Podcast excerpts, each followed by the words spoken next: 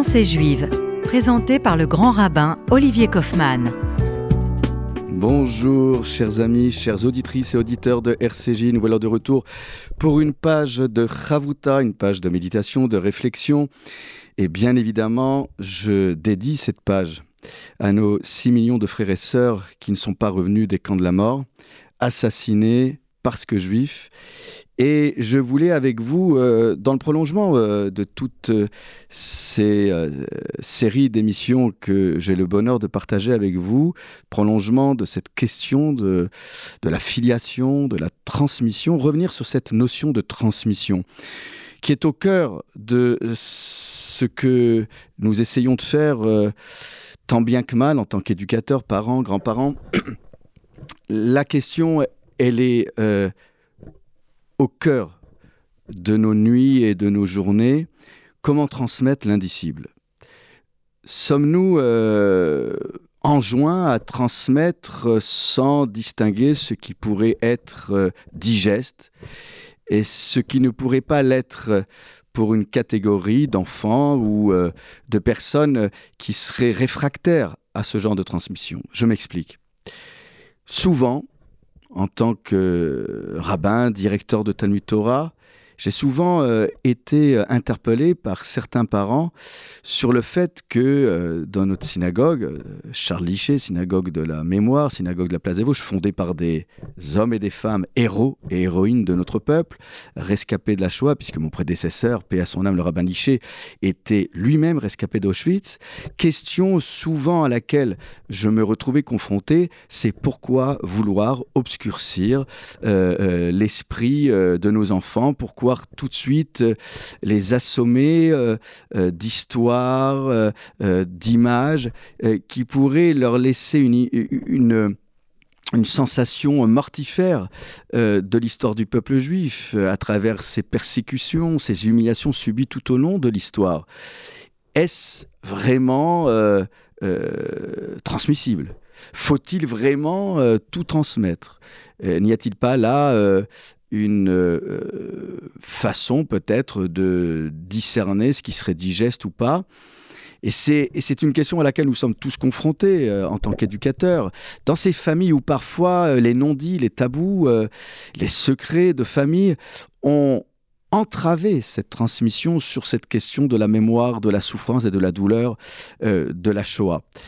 Faut-il pour autant éluder cette question de nos familles alors qu'à un moment donné, que l'on nous le voulions ou pas, un jeune homme, une jeune fille, se lèvera au sein d'une famille et dira euh, Mazot, qu'est-ce à l'instar euh, de cet enfant que nous qualifions euh, de simple, qu'on peut aussi traduire tam par intègre, qui ne sait pas mettre tous les mots pour nommer les choses, puisque en fin de compte, qu'est-ce on sait bien, on sait bien que c'est une phrase inaccomplie, inaboutie, inachevée. Mais il a le mérite, cet enfant, déjà d'amorcer le questionnement. Et vous savez, la méthodologie de Rachi, souvent, c'est aussi de déployer des phrases qui sont incomplètes. La Torah regorge de versets inaboutis. Ce qu'on appelle, en termes d'exégèse biblique, euh, des mots, voire même des expressions défectives. Chisaron, un manque. Donc nous sommes habitués à combler les manques dans nos vies respectives et dans nos lectures euh, de la Torah ou même d'autres textes euh, sacrés ou bibliques. Donc cet inaboutissement, euh, nous, le retrouvons dans la question de l'enfant Tam. il a au moins le mérite de poser la question, d'interpeller ses ascendants autour de la table pascale du Seder de Pessah. Mais faut-il attendre la nuit de Pessah pour amorcer ce dialogue Faut-il attendre le moment ultime, quand les personnes euh, euh, sont en fin de parcours, euh, en fin de vie, pour s'interroger sur ce qui a été dit ou ce qui n'a pas été dit? Les non-dits. Alors, nous prenons une responsabilité, une responsabilité particulière. Si ce n'est pas nous, qui le fera à notre place? Simone Veil disait elle-même que euh, ce n'est pas tant les rescapés qui ne voulaient pas parler parce qu'ils étaient attelés à la tâche de reconstruction de leurs êtres et de leurs familles, que l'incapacité de certains à la libération de tendre l'oreille, de susciter euh, le dialogue, parce qu'il fallait reconstruire la France, il fallait reconstruire euh, les institutions de la République.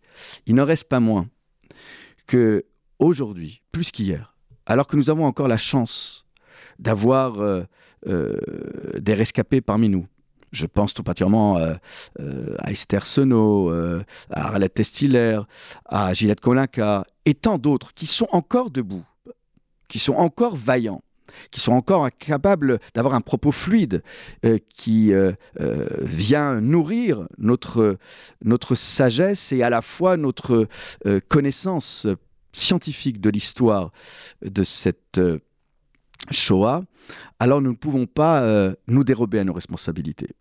Ce qui veut dire qu'aujourd'hui, lorsque nous nous posons cette question, faut-il tout transmettre? Alors nous pouvons euh, nous retourner sur euh, euh, la question qui est posée par celui qu'on le qualifie de méchant, le rachat, mais qui n'est pas un renégat, qui s'interroge sur l'historicité, sur surtout la nécessité d'aborder des questions qui sont d'un autre temps. Il n'est pas révisionniste il n'est pas négationniste. Il s'interroge juste sur le fait qu'un destin d'une nation, d'une famille, peut-il continuer à avancer si à chaque fois on lui renvoie ces parts obscures de l'histoire Et on le voit bien avec la concurrence de toutes les mémoires. Est-ce que une république, par exemple, une famille, peut-elle avancer si à chaque fois elle doit se retrouver confrontée à ses propres renoncements, à ses propres parts obscures, l'ai-je rappelé il y a quelques instants? Et alors, lorsqu'on regarde le texte de la Haggadah, on voit bien que nous avons, avec ce questionnement, la question de la validité d'un tel propos aujourd'hui. En somme, quand le méchant va euh, plus loin que le simple qui dit mazot qu'est-ce et qui dit ma'avoda azot lachem. Qu'est-ce ce, ce, culte que vous êtes en train de réaliser autour d'une table, ces rituels qui n'ont plus aucun sens, qui sont euh, archaïques, désuets, obsolètes. Moi, je ne me sens pas concerné par cette histoire. Je n'ai pas vécu la sortie d'Égypte. Euh, je ne suis pas le témoin vivant, ni des souffrances, ni de la libération. Pourquoi dois-je porter sur mes épaules? Si vous regardez attentivement euh, euh, le texte qui est évoqué dans la Gada à propos du méchant, Ma'avoda azot lachem, quel est le sens de toutes ces simagrées C'est une question qui existe dans la Bible, sauf que lorsque la Bible évoque ce questionnement dans la bouche des enfants, vous ne verrez en aucun cas le mot rachat, le mot méchant. Ça, c'est un mot qui a été rajouté par les rabbins pour compiler la Haggadah. Dans le texte biblique, le mot qui est employé, c'est Benechem, vos fils, vos enfants. Ce sont vos enfants qui vous poseront cette question. Le méchant, c'est pas le méchant qui est dans le. On a tous des brebis galeuses dans toutes nos familles. Donc, il faut bien gérer. Et c'est pour ça qu'il Wiesel, à juste titre, dit que lui, c'est le quatrième fils, mais qu'il y en a un autre, le cinquième fils, qui n'est même pas autour de la table. Lui, au moins, il est autour de la table et en plus, il est à côté du chacham, du sage. Donc, on voit bien que euh, on veut garder la main sur lui. On ne veut pas rompre le dialogue. À ce sujet, Rachi, célèbre exégète champenois, intervient et nous dit Bessoratova, c'est une bonne nouvelle.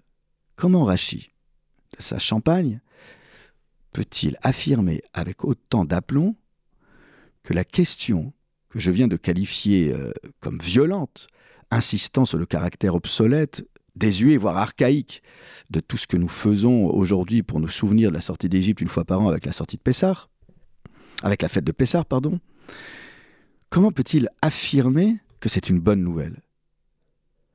Et là, lorsqu'on regarde attentivement le commentaire de Rachid, il se décline euh, sous plusieurs facettes. La bonne nouvelle, c'est que vous allez avoir des enfants. Sous-entendu, non seulement vous sortirez d'Égypte, mais vous aurez des descendants. Malgré toutes les vicissitudes du désert, malgré les 40 années d'errance, une nouvelle génération se lèvera. Elle s'installera en terre d'Israël. Mais elle vous interpellera.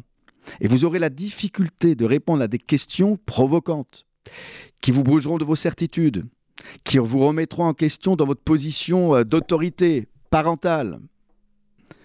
Il faudra considérer cela non pas comme une provocation, mais comme une vocation à provoquer, à nous provoquer, à nous pousser dans le retranchement. Et c'est ça, en fait, le défi qui nous est lancé avec la transmission. Et je parle de la transmission de la mémoire de la Shoah, mais de toutes les transmissions, des choses agréables, des choses désagréables. C'est que nous devons à chaque fois nous réinventer, renouveler un modèle de transmission pour que cette transmission continue de passer vaille que vaille, malgré les années qui défilent sous nos yeux. Vous aurez donc compris, mes chers amis, qu'il y a, avec ce questionnement, euh, la, vraie question. Comment faire en sorte que ce message soit digeste, soit audible, intelligible? Et ce que nous retrouvons dans la réponse que la Haggadah fait sur la question du méchant, Chinav. Alors on traduit généralement par euh, casse-lui les dents, euh, on entend toutes sortes de choses qui sont un peu violentes. On pourrait dire autrement, agace-lui les dents, certes, aiguise les dents de cet enfant de sorte à ce qu'il revienne à une mastication optimale, avec une dentition réorganisée, si je peux m'exprimer ainsi, à cet effet, afin que ce qui était au préalable indigeste, inaudible, intelligible, il puisse revenir dessus avec toi. En somme, c'est une mastication, c'est un être ruminant.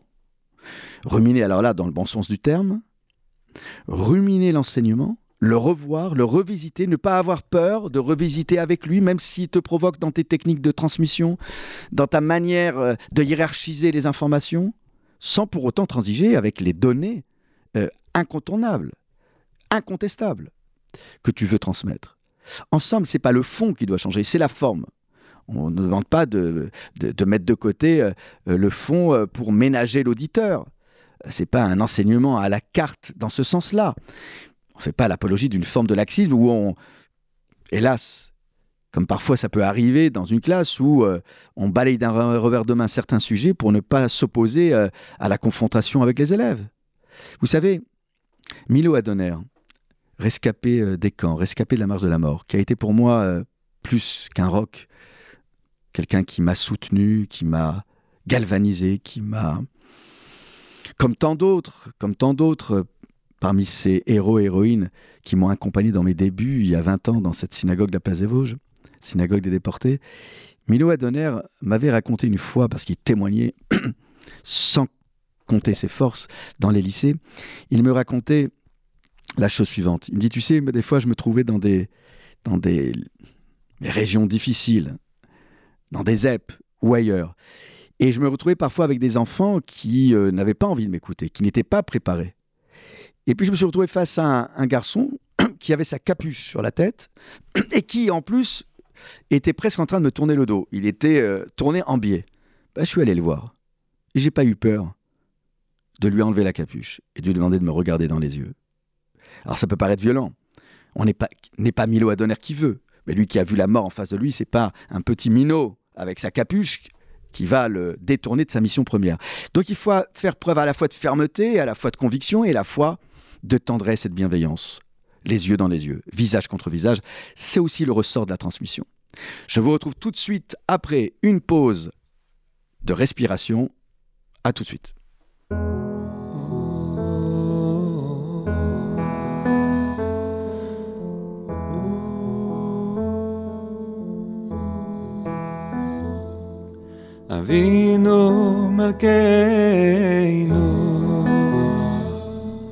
חוננו בנינו. אבינו מלכנו, חוננו בנינו, כי אין בנו מעשי. אבינו מלכנו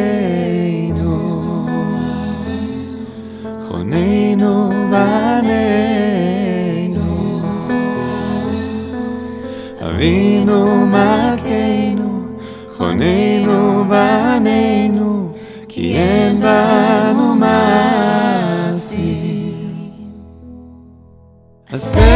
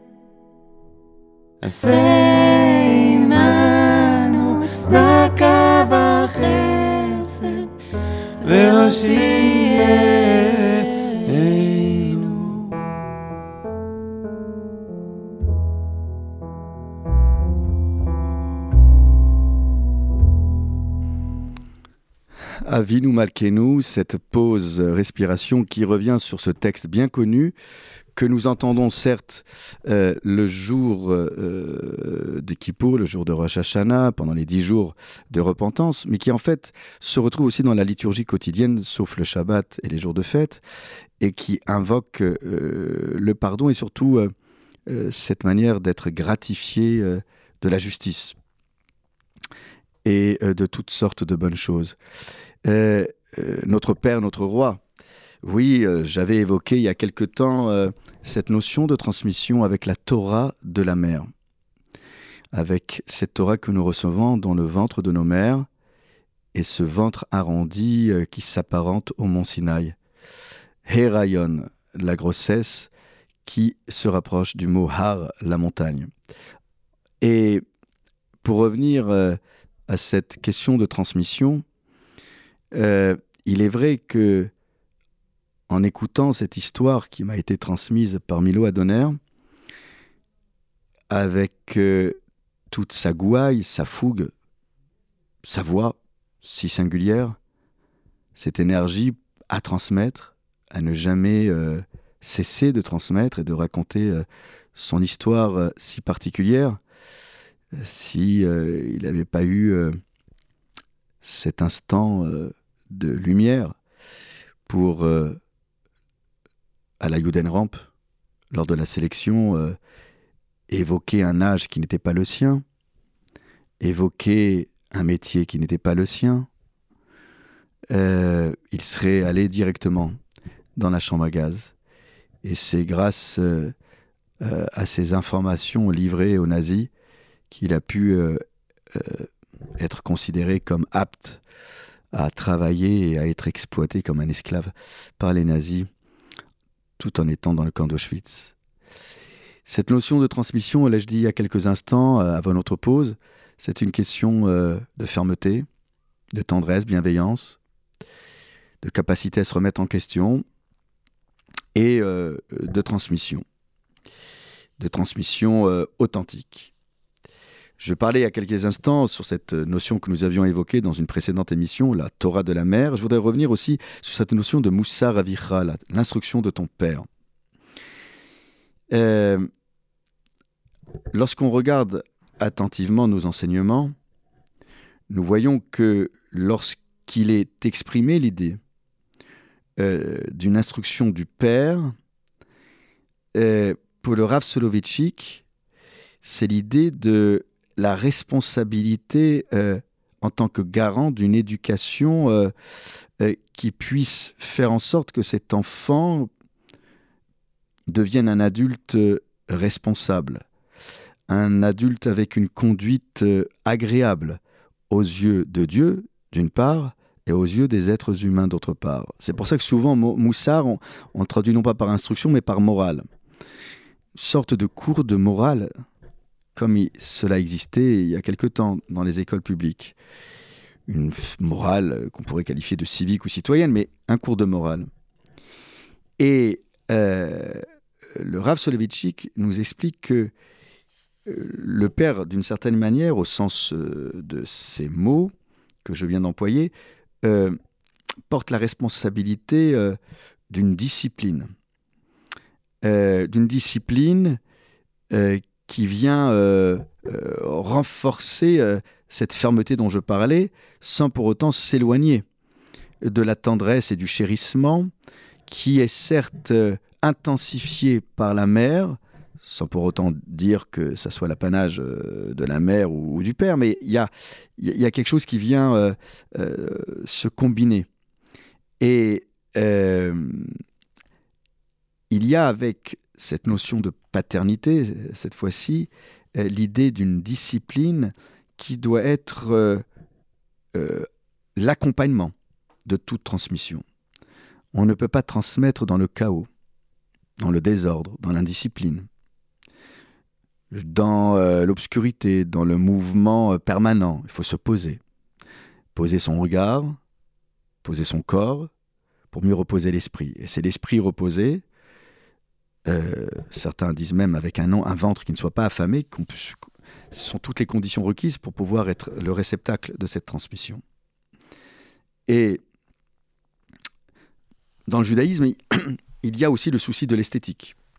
L'esthétique, c'est euh, euh, une forme de chaleur humaine, dit le Rav Soloveitchik, une forme de délicatesse, de douceur, qui accompagne la parole, la parole de l'enseignement, qui puisse parler de cœur à cœur. Nous n'avons pas honte, parfois, à transmettre avec les larmes ou avec le sourire, avec euh, des yeux euh, rêveurs ou parfois des yeux exigeants. Nous n'avons pas peur parfois euh, de fermer les yeux tout en continuant de transmettre. Euh, fermer les yeux pendant le chemin Israël, ce n'est pas juste un acte de méditation. Nous continuons à transmettre. À transmettre, certes, avec des gestes différents. Parce que le rituel a son importance. Un rituel qui s'installe dans la transmission, c'est autant de force que nous donnons euh, à la transmission. Il y a euh, dans le, propos du Rav Soloveitchik l'idée que lorsqu'on raconte une histoire à un enfant, on y met tout son cœur, tout son savoir, toute sa créativité et son imagination. Ce sont tous ces éléments qui sont les ferments d'une transmission audible, intelligible et digeste. Et peut-être que le rachat, qui n'est pas loin d'être un chacham, qui a toutes les clés pour décrypter, à condition qu'on lui donne la possibilité de revoir, de revisiter l'enseignement avec une dentition et qui soit plus euh, à même de ruminer le texte. Il est évident que chacun d'entre nous avons des prédispositions euh, différentes pour assumer euh, euh, cette injonction de transmission, mais je le rappelle, Veshinantam levanecha, et vous les inculquerez euh, à, vos enfants. Vous les inculquerez, euh, euh, c'est-à-dire que, en somme, inculquer, transmettre, Veshinantam. Euh, la notion de transmission passe par chaîne, la dent. Donc on revoit même l'idée de répétition, encore une fois, cette notion de mastication. Et lorsqu'on évoque cela dans le schéma Israël, c'est précisément pour aborder toutes nos prédispositions à accompagner dans les meilleures conditions euh, la transmission de l'enseignement.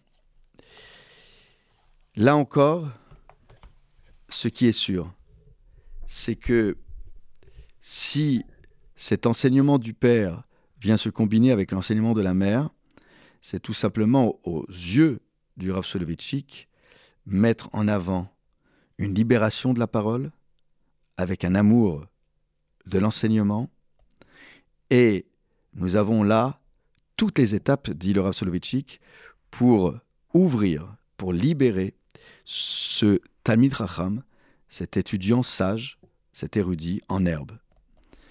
Il y a à la fois un besoin d'intellectualiser les choses, sans pour autant se départir euh, de ce qui fait euh, le corps de l'enseignement à transmettre, c'est-à-dire le cœur, la ferveur, l'amour, les sentiments humains du reste. Et ce n'est pas un cours magistral, il y a un échange qui permet à chacun euh, de pouvoir prendre toute sa place. Ce n'est pas parce qu'on est un élève qu'on doit subir l'enseignement, c'est pas parce qu'on est un élève qu'on doit rester la bouche fermée. Loa Baishan Lomed, disent les maximes des pères, quelqu'un qui serait trop timide euh, ne pourrait pas apprendre et étudier. Dans le respect du débat contradictoire, dans le respect de la dignité et des prérogatives de chacun, cette transmission se fera dans les meilleures conditions. Je vous souhaite d'être tous des sages en herbe et des érudits et que nous soyons toujours capables euh, d'échanger les uns avec les autres, non pas des paroles vaines, mais des paroles qui enrichissent, qui galvanisent, qui renforcent nos êtres respectifs. À très vite. Shabbat Shalom.